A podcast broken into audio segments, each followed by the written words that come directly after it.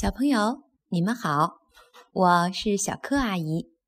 今天我继续给大家讲《小北极熊带我回家》下。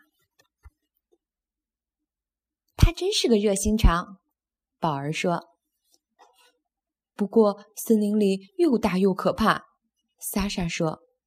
你觉得我们能找对路吗？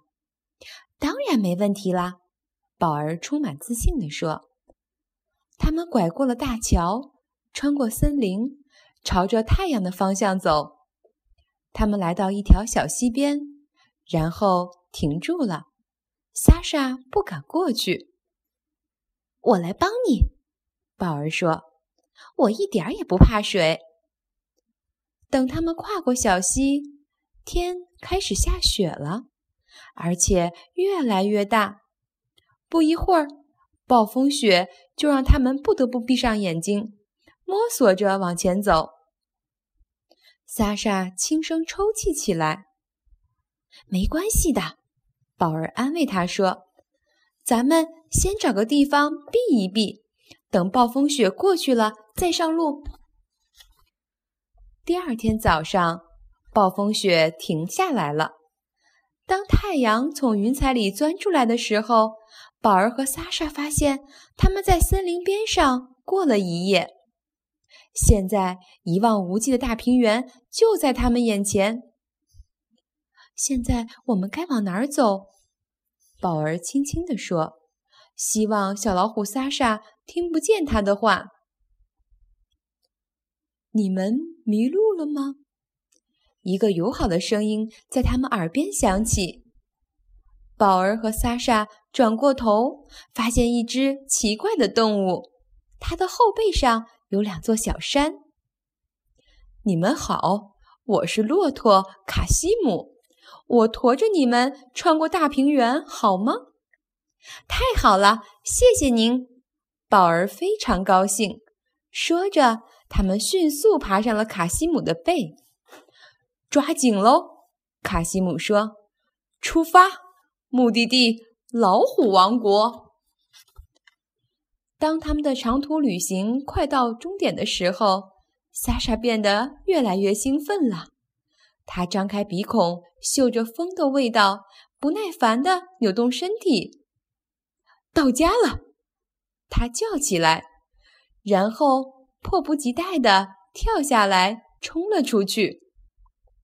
宝儿和卡西姆笑了。谢谢你，卡西姆。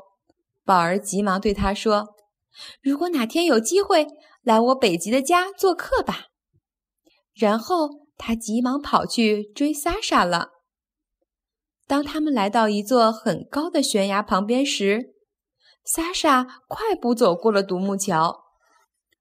宝儿朝桥下快速流淌的河水看了看，犹豫地说。嗯，我们也许可以找另外一条路过去。那还得走很长时间。萨莎回头对宝儿说：“加油啊，宝儿，你做得到的。”等宝儿走过独木桥，莎莎一直走在他的前面，宝儿几乎跟不上他了。嘿，小熊！一只啄木鸟对他叫：“小心点儿，这里有老虎。”这样可不安全。宝儿听到沙沙的声音，他转过身，发现两只老虎正站在他面前。然后他看见莎莎，放心的松了口气。妈妈、爸爸，这是我的好朋友宝儿。你、你们好，宝儿结结巴巴地说，他的心还砰砰地跳呢。别担心，小北极熊，虎妈妈说：“我们不会伤害你的。”萨莎和宝儿把他们的冒险经历告诉了虎爸爸。虎爸爸笑着对宝儿说：“谢谢你帮助我的孩子，宝儿。现在我就送你回家，莎莎也可以跟我们一起去。”太棒了！那我可以带莎莎看海了。宝儿说：“回宝儿家的时间要短得多，因为虎爸爸不像莎莎和宝儿那样爱迷路。最后，他们到了北极，宝儿很自豪地带他们参观了大海。莎莎惊奇地盯着一望无际的大海。世界上没有比这儿更好的地方了，虎爸爸感叹道。“你终于回来了，宝儿！”宝儿的爸爸冲他叫道。宝儿朝他跑过去，“爸爸，快来见见我的好朋友！”宝儿说。虎爸爸和小贝西熊的爸爸也很快成为了好朋友。到了分别的时候了，快点再来找我玩呀！宝儿依依不舍地说：“会的，我现在已经认识路了。”莎莎说。宝儿不停地挥着手，直到虎爸爸和萨莎的身影消失在地平线上。从那以后，宝儿再也不觉得看海是一件无聊的事了。